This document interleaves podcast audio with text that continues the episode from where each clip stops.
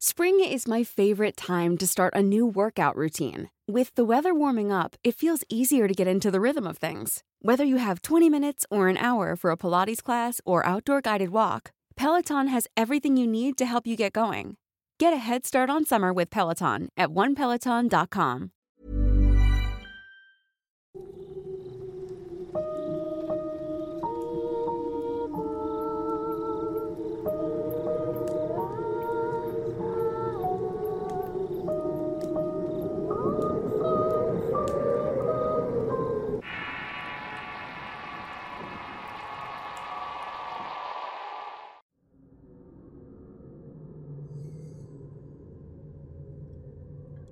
A pesar de lo rimbombante que pudiera sonar, los juegos prohibidos por Dios hacen referencia a prácticas antiguas que involucran muchas otras más que conocemos, y de las que hemos escuchado en distintas historias que he compartido en este canal. Los llamados sortilegios, las mancias y las invocaciones que están relacionadas con los llamados juegos prohibidos que buscan predecir, adivinar y darnos una idea hacia dónde debemos dirigir nuestros pasos para alcanzar el éxito, el amor o simplemente tomar una decisión que marque nuestro destino. Soy Eduardo Liñán y este es el Horrorcast de Relatos de Horror. Antes de continuar, suscríbete al canal y activa las alertas. Continuamos. Ya desde hace tiempo este término de los juegos prohibidos por Dios había resonado en pedimentos y sugerencias por hablar del tema, y es que ese juego de palabras evoca algo misterioso e inquietante pero, y aunque pudiera parecer algo condenatorio, va mucho más allá y tiene una base sobre el tema esotérico del cual hablaré en esta ocasión. Este término hace mención a distintas prácticas que están relacionadas con la invocación y manipulación de espíritus para lograr una finalidad específica, mayormente la obtención de respuestas a distintas preguntas que el ejecutante de las mismas pudiera realizar abiertamente o de forma mental. Si te das a la tarea de buscar cuáles son aquellos, encontrarás que muchos son conocidos y otros rayan en lo disparatado, salidos quizá de la imaginación de alguien que juntó elementos esotéricos para realizar el supuesto juego y dar una advertencia. Hazlo bajo tu propio riesgo. Pero ¿qué tan cierto es esto y cuáles son los juegos? En esta ocasión no hablaré a detalle de cada uno, la mayoría son derivados de otros más simples y mayormente conocidos como la tabla Ouija, las cartas de diversos tipos, los espejos, el humo y una simple formación de lápices que se cruzan para dar una respuesta. Todos ellos pueden ser denominados juegos prohibidos por Dios, pero ¿de dónde proviene esta afirmación y realmente están prohibidos? Si los ejecutas puedes condenarte al fuego del infierno por la necedad de llevarlo a cabo. Para entender esto, debemos ver la esencia de los supuestos juegos que no son, en realidad. Son un tipo de mancias derivadas de un sortilegio simple de invocación, para manipular un espíritu. Antiguamente se conocía como sortilegio a distintas prácticas de adivinación o predicción de hechos a través de rituales mágicos. Los antiguos oráculos y magos utilizaban sus conocimientos para leer e interpretar a través de ciertos elementos eventos por suceder y que permitieran a monarcas y ejércitos tomar decisiones importantes.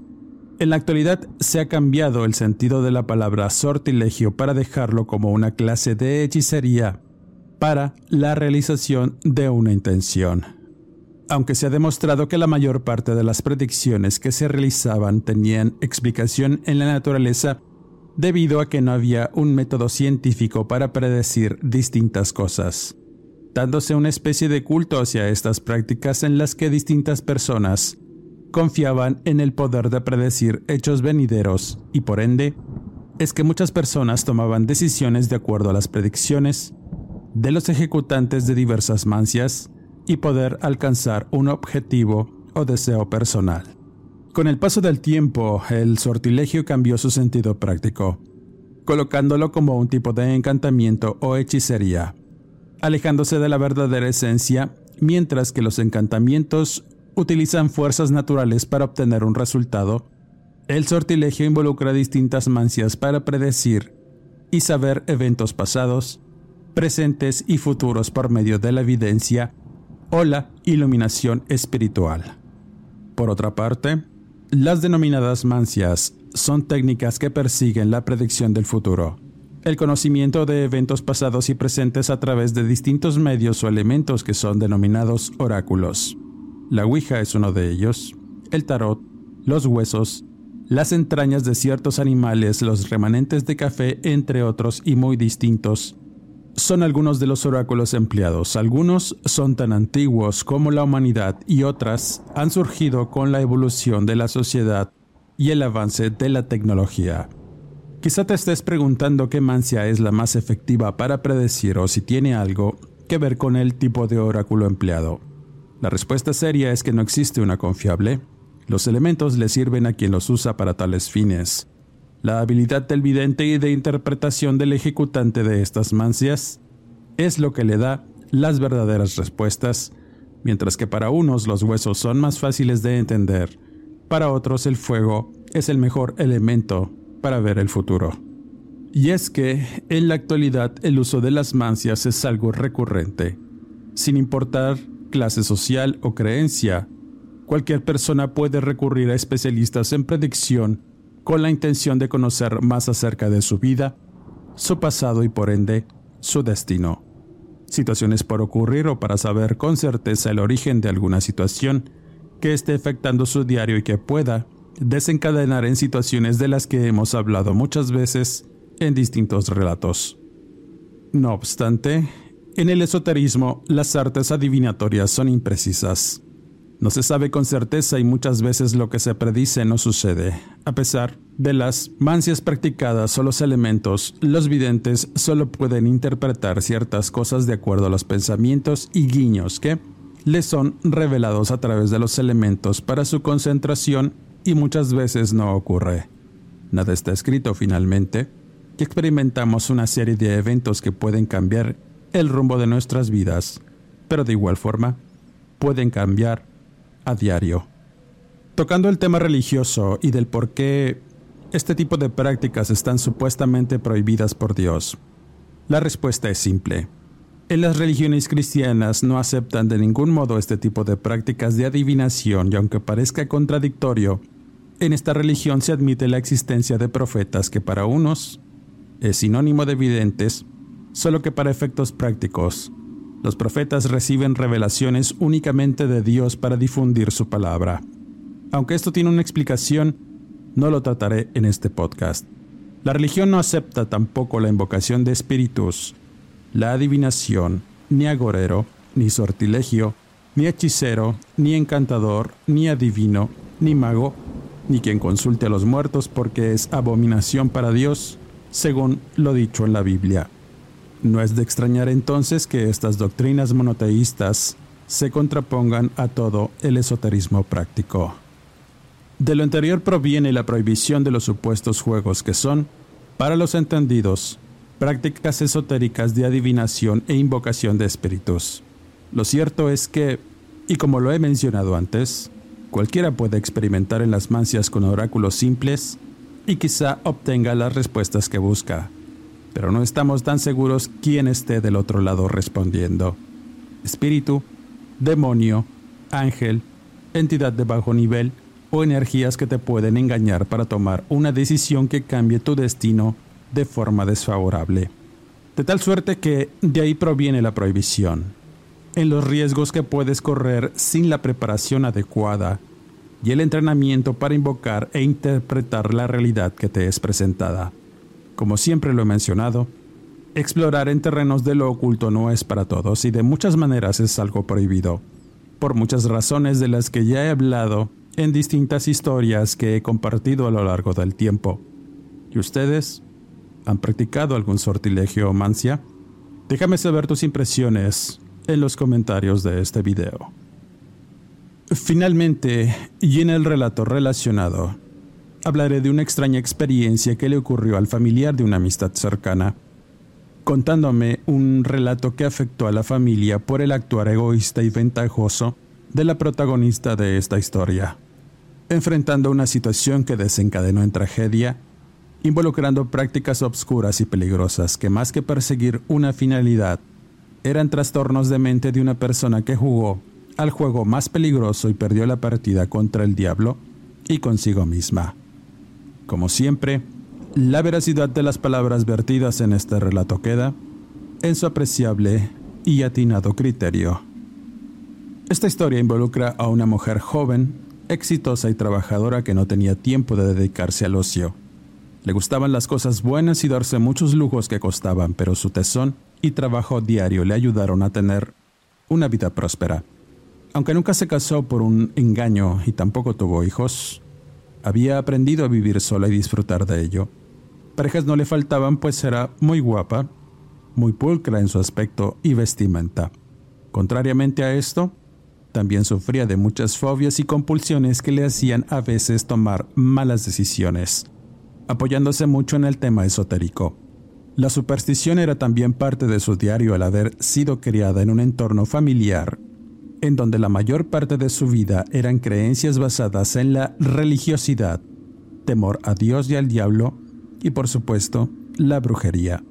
Prácticas que marcaron su familia y personas cercanas a su entorno desarrollándose una especie de temor a los embrujos y salaciones que le hacían cargar con amuletos y asistir a la lectura de cartas una vez por semana. Ella visitaba frecuentemente una supuesta vidente que le decía ciertas cosas que debía y no tenía que hacer para que le fuera bien.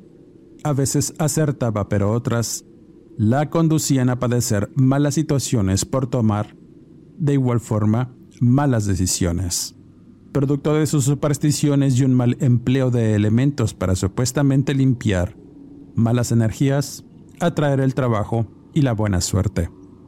Así era la vida de esta mujer a la que llamaré Natalia. Ella vivía sola en una casa de interés social que había sido de su madre y que le dejó al morir. No tenía una pareja sentimental ya que todo el tiempo se dedicaba a hacer distintas cosas como ventas por catálogo, ropa y aplicación de productos de belleza con las que se hizo de una acreditación entre vecinas y personas que buscaban algún servicio que ella ofreciera. Eso le trajo clientas de todo tipo y amistades en las que llegó a confiar y seguir ciegamente, apoyándose en estas para distintos problemas. Una de esas amistades surgió cuando asistió a una demostración de productos de belleza y ahí conoció a una mujer notable y de aspecto sombrío que le llamó la atención, por su modo de decir las cosas con mucha franqueza y porque además se notaba que practicaba cosas esotéricas, pues también cargaba con dijes de santos y deidades oscuras que llamaron poderosamente su atención. Siempre interesándose por saber de todos estos temas, más por el conocimiento de cómo atraer la prosperidad y el dinero que tanto le encantaba gastar en cosas caras y en ella misma.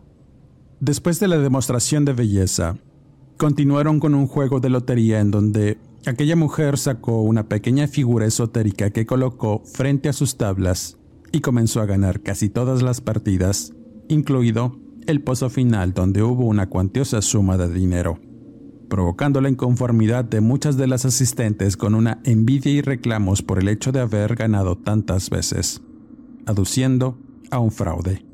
Natalia estaba igualmente sorprendida por la suerte de la mujer. De inmediato se acercó para preguntarle cómo le había hecho, contestándole con mucha calma.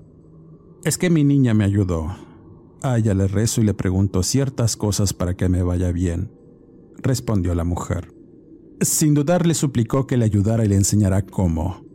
La mujer sin ninguna objeción la invitó a su casa para tener una conversación al respecto y Natalia aceptó visitarla. La mujer cuyo nombre era Delia vivía en un pequeño departamento en la misma colonia que Natalia, un lugar bastante modesto, de vecindad, sin lujos pero con diversas cosas que evocaban al esoterismo y a la adivinación. El ambiente en el lugar era tranquilo, fresco e iluminado con luz natural. Llamaba la atención el exceso de limpieza que había en el sitio, además de los diferentes tipos de plantas que adornaban rincones y pasillos. Aunque no había muebles lujosos, sí tenía los necesarios para tener comodidad y vivir holgadamente. Algo que Natalia no entendió, pues imaginaba que con lo que supuestamente ganaba en los juegos habría opulencia y mucho lujo en una persona que podía ganar cualquier cantidad de dinero que quisiera con solo pedirlo. Pero la mujer le indicó que debía cumplir un voto de humildad y que todo aquello que ganara iba destinado a aumentar la fe en su creencia. De tal If you thought the only way to get a more defined jawline with natural-looking results was through surgery, think again. Juvederm Volux XC is a non-surgical injectable gel filler that improves moderate to severe loss of jawline definition and can help you achieve natural-looking results with little downtime. Even better, this improved definition lasts up to one year with optimal treatment. No maintenance required. Improve jawline definition for a smooth, sculpted look with Juvederm Volux XC. For important safety information and to find a licensed specialist, visit juvederm.com. That's J U V E D E R M.com. Not for people with severe allergic reactions, allergies to lidocaine, or the proteins used in Juvederm. Common side effects include injection site redness, swelling, pain, tenderness, firmness, lumps, bumps, bruising, discoloration, or itching. There's a risk of unintentional injection into a blood vessel, which can cause vision abnormalities, blindness, stroke, temporary scabs, or scarring. Talk to a licensed specialist to find out if it's right for you. Hey, I'm Ryan Reynolds. At Mint Mobile, we like to do the opposite of what Big Wireless does. They charge you a lot, we charge you a little. So naturally, when they announced they'd be raising their prices due to inflation, we decided to deflate our prices due to not hating you.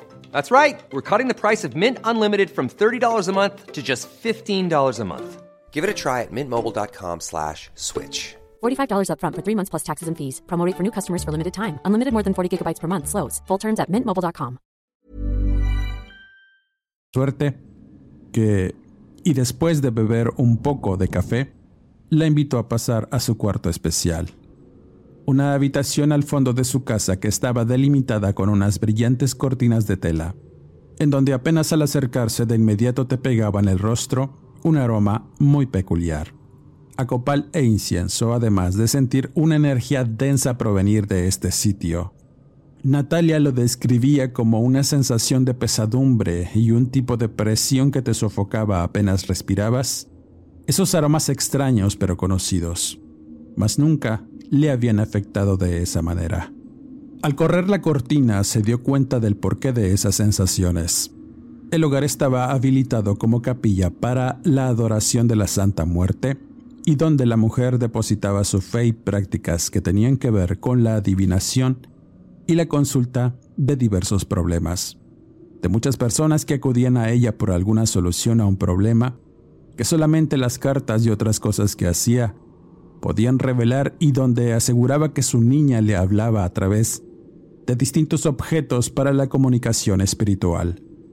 El lugar estaba repleto de velones de diferentes colores y tamaños, además de un buen número de ofrendas de diversos tipos que descansaban al pie de un altar, donde estaban colocadas tres figuras de la muerte, todas de tamaño natural y hechas de un material conocido como polvo de hueso, esculpidas con un detalle soberbio que las hacía parecer esqueletos reales.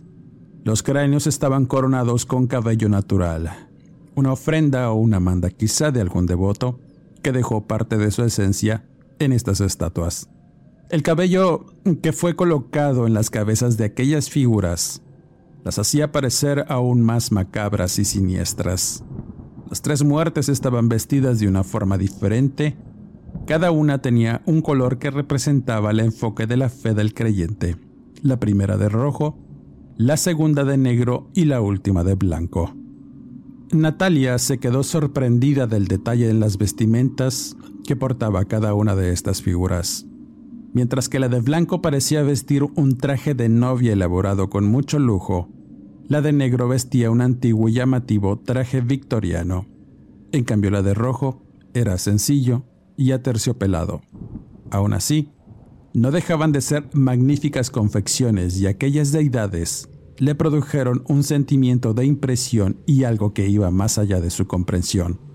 Delia le dijo que se tranquilizara pues solamente eran sus niñas quienes le brindaban los favores que les pedía, además de ayudarle en diversas cosas que tenían que ver con lo que practicaba. Lo primero que hicieron fue sentarse en una mesa que había frente a este altar. donde de inmediato comenzaron a barajar las cartas españolas y al sacar una figura en particular, las iba acomodando de manera sistemática y protocolaria. La mujer interpretaba el significado de estas para Natalia y su destino, diciéndole cosas que la fueron colocando en una posición de sugestión tan profunda que todo lo que le decía parecía tener sentido para ella y su vida, mencionando unas palabras que se iban a quedar en su cabeza por mucho tiempo. Debes confiar siempre en las cartas y los espíritus que las mueven, pues ellos saben mejor que uno cuál es nuestro destino y hacia dónde debemos dirigir nuestros pasos, aseveraba la mujer. Muchas de esas palabras fueron escuchadas con atención y poco a poco fue sumergiendo a Natalia en un juego mental demasiado peligroso. Sus ideas y mente cambiaron además de sus creencias, formándose otras más profundas. A partir de ahí, empezó una cercana amistad con Delia, aprendiendo en la fe de la muerte, llegando a tomar decisiones únicamente cuando le leía las cartas y le hacían otro tipo de adivinaciones. Afirmaba que, y a través de unos huesos de muerto podría saber cosas del pasado, presente y futuro, los días eh, para hacer tal o cual cosa y sobre todo, alejar a los enemigos y tener muchas ventas en su negocio. Natalia estaba extasiada de ver cómo aquella mujer con cuatro huesos de diferentes tamaños los arrojaba sobre la mesa y enseguida le decía cosas que solamente ella sabía o que supuestamente iban a suceder en su vida. La fortuna y el amor estaban asegurados. En este punto de la historia es cuando los primeros problemas comienzan. A pesar de la amistad y la mentoría que tenía Delia con Natalia, siempre le exigía un dinero para su capilla y sus fieles. Según decía, repartía todo ese dinero entre la gente necesitada. Ella sin ningún problema le daba suficiente para pagarle los favores de adivinación, pero la realidad y las mentiras surgirían con el tiempo provocando entre las mujeres una enemistad que terminaría en tragedia. Con el paso de los días, Natalia comenzó a darse cuenta que en realidad todas las predicciones y cosas que le decían no tenían el efecto deseado y de hecho ninguna de esas adivinancias funcionaba realmente. Todo era circunstancial, provocado por ella misma debido a su arduo trabajo y cuando cayó en la cuenta que todo parecía ir mal, un sentimiento de duda se instaló en su mente empezando a cuestionar si realmente su amiga estaba siendo sincera. Otra cosa que notó es que el ambiente a su alrededor cambió de forma extraña. Ya no se sentía cómoda ni en su propia casa y la prosperidad que alguna vez llegó a tener se convirtió en mala suerte, deudas y muchos problemas físicos que la mantenían casi siempre en cama, alejada de su negocio que también comenzó a irse para abajo. Ya nadie le compraba sus productos y la gente que lo hacía dejaba de pagarle, quedándole de ver mucho dinero. Agobiada y sumergida en muchos problemas económicos, se enteró además que Delia gastaba fuertes sumas de dinero en los casinos clandestinos, a los cuales invitaba en cuanto comenzó su amistad. Siempre apostaba fuertes sumas de dinero a las cartas, en las que realmente no ganaba mucho y perdía de la misma forma sospechando que todo ese derroche y el vivir en la supuesta humildad era por su compulsión a jugar y de ver todo el tiempo. El dinero lo sacaba de las estafas que hacía con creídos en sus supuestos dones de evidencia, incluida a Natalia. Esa situación, lejos de ser aceptada, desencadenó en reclamos y peleas al sentirse traicionada, tomando la determinación de confrontar a su amiga, después de que unos acreedores se llevarán varios muebles de su casa. Furiosa y con la venda quitada de los ojos corrió a casa de la adivina a exigirle dinero para pagar sus deudas y al llegar se inició una discusión verbal que terminaría en golpes y un intento por asfixiarla. La lucha entre ambas mujeres fue encarnizada. Natalia sintió como las manos regordetas de la adivina presionaban su cuello hasta casi perder el aliento. En la desesperación, toma uno de los objetos que cayeron del piso para defenderse, asestándole un golpe en la cabeza a la agresora, la cual cayó aturdida por un lado pero la furia del momento hizo que le siguiera dando varios golpes hasta que finalmente dejó de moverse y luchar. La sangre comenzó a brotar y regarse en el piso de una forma inquietante. Natalia estaba muy seria, muy tensa de su cuerpo al ver la magnitud de los hechos, con el cuerpo maltrecho de su querida amiga tendida en el piso. Estaba pensando que quizá alguien había escuchado el escándalo, decidiendo huir de ese lugar, no sin antes llevarse diversas cosas de valor, una caja donde guardaba dinero de las estafas, joyas y un bolso que contenía sus cartas, además de objetos de adivinación, sin saber realmente por qué hacía eso. Antes de retirarse miró con detenimiento las tres figuras de la muerte que parecían observarla, pero no sentía recriminación sino mucha satisfacción. Sus frías sonrisas de dientes amarillentos parecían burlarse de ese acto ventajoso y la ira con que descargaba los golpes en la humanidad de Delia, hasta que ésta quedó completamente inconsciente. Todo aquello pasó muy rápido y fácil. Lo siguiente fue salir huyendo del lugar para refugiarse en su casa y esperar que no hubiera represalias. Así duró varios días encerrada, esperando a que alguien tocara su puerta o la llevaran detenida. Ella ya tenía la creencia en la santa y también le tenía un altar, aunque no tan elaborado, pero le pidió ser invisible a sus enemigos. Al revisar y contar el dinero, además de mirar las cosas que robó, se dio cuenta que estaba el mazo de cartas españolas, los huesos que tiraba para predecir el futuro y otras cosas que usaba para engañar a la gente. Pensando que era una tontería, decidió practicar con eso que había robado. Así que decidió sentarse a decir algunas palabras y comenzó a tirar las cartas. Aún no terminaba de acomodar la primera tirada cuando ocurrió un evento que la hizo levantarse asustada de su asiento. Uno de los cristales de su cocina se rompió de la nada.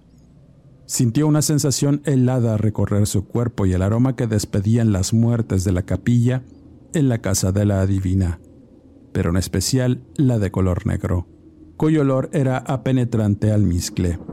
Supo que esta figura estaba ahí, quizá cuidándola o tratando de comunicarse con ella, así que le encendió una veladora y con un poco de nerviosismo se dirigió a investigar qué había sucedido. Al entrar en la cocina encontró cristales regados por todas partes y una rara sensación que le hizo doler la cabeza. Pensando que se trataba de algo que fabricó su propia mente y conciencia, a pesar de estar tranquila, sentía una satisfacción tremenda por haberse cobrado el agravio con aquella mujer. Pensando en que todo lo que le había dicho era un fraude, mentiras y cosas para sacarle dinero. No obstante, creía en todo lo que practicaba y entre las cosas que había sustraído se encontraba un cuadernillo de anotaciones donde Delia plasmaba todas sus experiencias y prácticas que hacía continuamente para predecir el futuro, interpretándolo a través de los huesos y las cartas, así como dibujos y esquemas de algún tipo de conjuro para atraer espíritus y que estos pudieran revelarle eventos por ocurrir, caminos que debían cerrarse y otros que debían abrirse para que las personas pudieran caminar hacia un lugar donde el éxito y la fortuna esperaba. Palabras más, palabras menos, es lo que decía aquel cuadernillo. Natalia con mucho cuidado comenzó a estudiar a profundidad mientras se quedaba unos días en su casa sin salir, a riesgo de evitar a alguien que la fuera a intimidar. Estaba segura que no la había visto nadie ni entrar ni salir de la casa de la mujer. Al leer todas esas cosas encontró muchos procedimientos y nombres de figuras esotéricas que no conocía, llamándole la atención un sortilegio en particular, uno que involucraba espejos, humo de tabaco y muchas veladoras para poder predecir el futuro a través de la invitación de un espíritu, el cual, y de tener éxito, le podía indicar si debía hacer algo para su provecho. Luego de varios días pudo por fin poner un pie en la calle y caminar con tranquilidad. Nadie le había ido a reclamar nada y esperaba no ver a aquella mujer en un buen tiempo. Lo primero que hizo fue cambiarse de casa ese mismo día, mudándose a un fraccionamiento lejano donde comenzó sus primeras ejecuciones para realizar el sortilegio del espejo.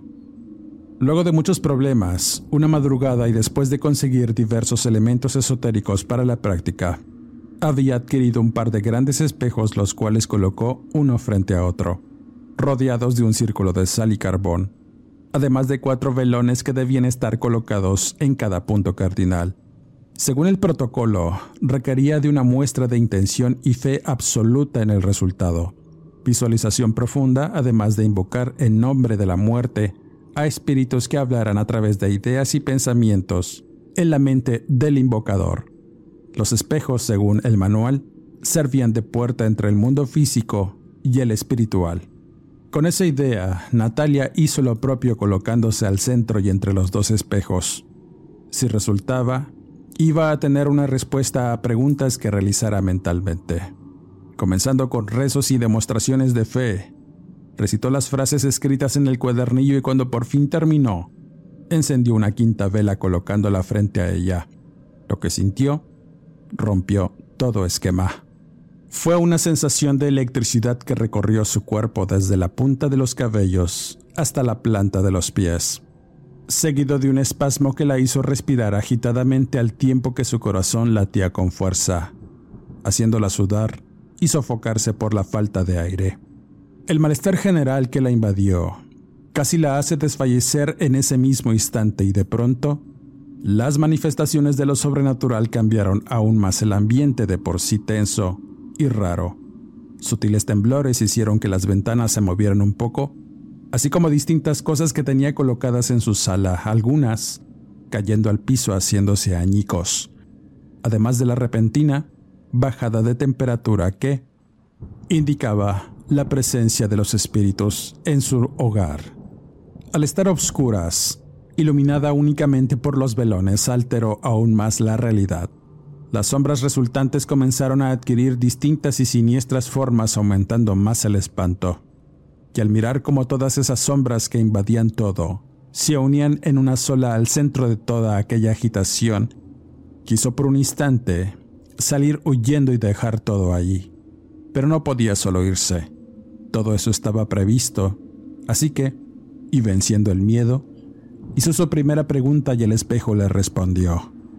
Miraba con detenimiento el reflejo en uno de los objetos.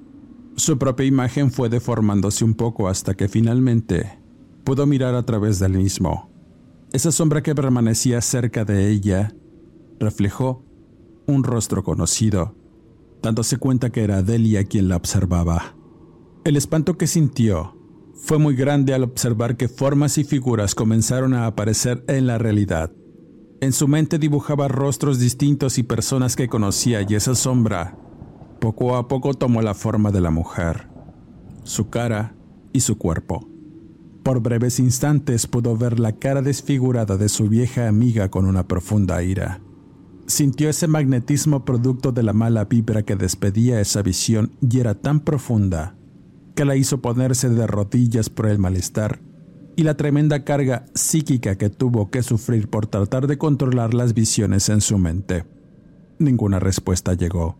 Lo que vio fue odio, recriminación y culpa a través del espejo y en la realidad hubo cambios igual de significativos.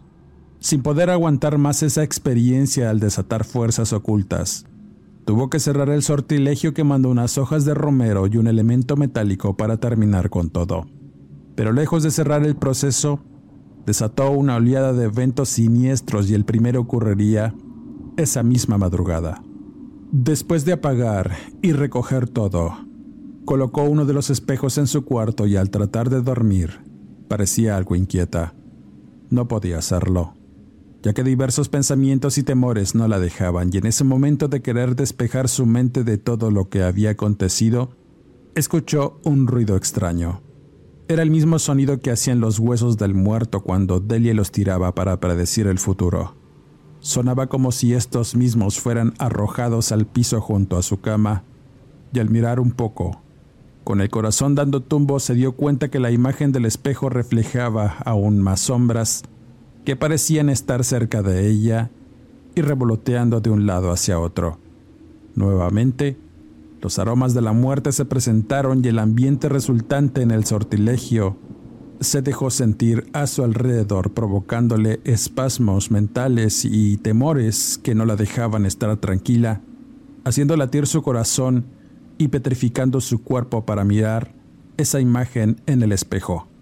Cuando se dio cuenta que algo había salido mal, supo que dejó algo de hacer para no cerrar con el conjuro, y apenas estaba asimilando eso cuando escuchó un fuerte estruendo, como cristales rompiéndose y eso la hizo levantarse rápidamente para revisar en la sala de donde provino ese ruido.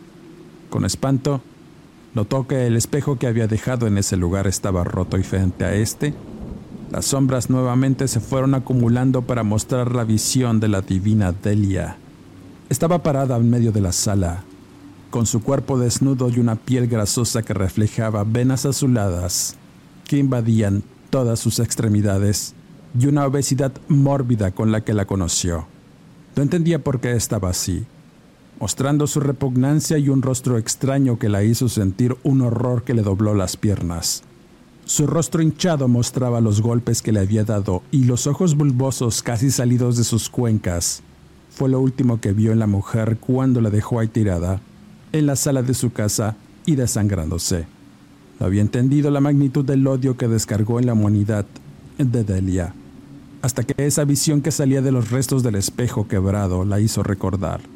La visión parecía mostrar los dientes en señal de desagrado o intentando decirle algo, pero Luego de un rato, comenzó a escupir sangre copiosamente misma que empezó a embadurnar su desnudez y el piso bajo sus pies. Alzando uno de sus brazos para señalar a Natalia y dejando salir un quejido prolongado que erizó su piel. Eso fue suficiente para tomar fuerzas y salir huyendo de su departamento y luego de recorrer lo que pudo, se quedó vagando por las calles obscuras hasta que amaneció y pudo volver con algo de cautela. El entrar en su casa fue una revelación. Todo estaba extraño. El olor a la muerte continuaba penetrante y el espejo hecho añicos y todo lo que había empleado para el sortilegio permanecía en su mesa de centro. Todo eso le trajo un recuerdo, la visión de la mujer y ese semblante de odio que le inquietó, y apenas iba a prepararse para irse a trabajar, cuando a su puerta llegaron unos agentes ministeriales por ella, deteniéndola por la muerte de la señora Delia y fue llevada a juicio donde se demostró su culpabilidad, siendo encerrada en un reclusorio para purgar una condena por este motivo. Durante el juicio se reveló que habían encontrado el cadáver en avanzado estado de putrefacción. Había muerto por el traumatismo que le provocó Natalia al golpearla con un objeto contundente aplastándole el cráneo y provocando que sus ojos salieran expulsados de sus cuencas, además de daños internos que la desangraron por la boca. Natalia en realidad no recordaba esa situación, pero al ver las fotos de su propio crimen, supo que era cierto, pero estaba cegada por un velo de obscuridad, uno que no le permitió ver ni dimensionar que Delia ya estaba muerta, cuando continuó descargando su ira hasta hacerla pedazos. La situación familiar con su encarcelamiento se agravó por muchos motivos. La historia de Natalia provocaba vergüenza y confusión entre los hermanos que tenía y los cuales no daban crédito como su hermana había caído en la demencia provocada por la superstición, las creencias extremistas y el uso sin conciencia de un tipo de brujería que la hundió en delirios que no le permitieron dimensionar el alcance de sus actos atroces todo por intentar realizar algo prohibido. Actualmente, Natalia sigue purgando una condena por el feminicidio de Delia. Con esta historia cierro este podcast. Quisiera mandar saludos al idiotista Andrés Hernández, Gaby López, Hugo Reina, Luis Mejía, Anabel Solís, Carla Estrada, Victoria Treviño y a los niños Dylan, André, Marité y Daria por escucharme atentos en cada podcast. Regálame un like, comenta, comparte, suscríbete al canal y activa las alertas. Búscame en redes sociales como Eduardo Liñán, escritor de horror, donde podremos estar en contacto. No me despido y nos escuchamos en el siguiente podcast.